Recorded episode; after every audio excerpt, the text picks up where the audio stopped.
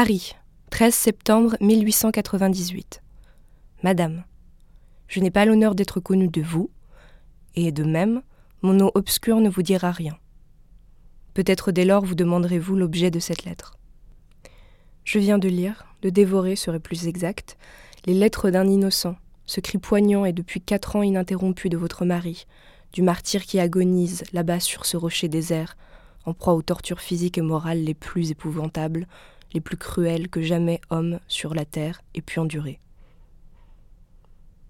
Je n'ai pas osé, madame, vous demander la faveur d'être reçue par vous, malgré le grand désir que j'aurais à vous assurer de vive voix d'une sympathie pour ainsi dire anonyme, mais si vive et si sincère. Puissent ces quelques lignes être pour votre pauvre cœur meurtri un baume bienfaisant, qui adoucisse au moins un instant la blessure dont il saigne si cruellement.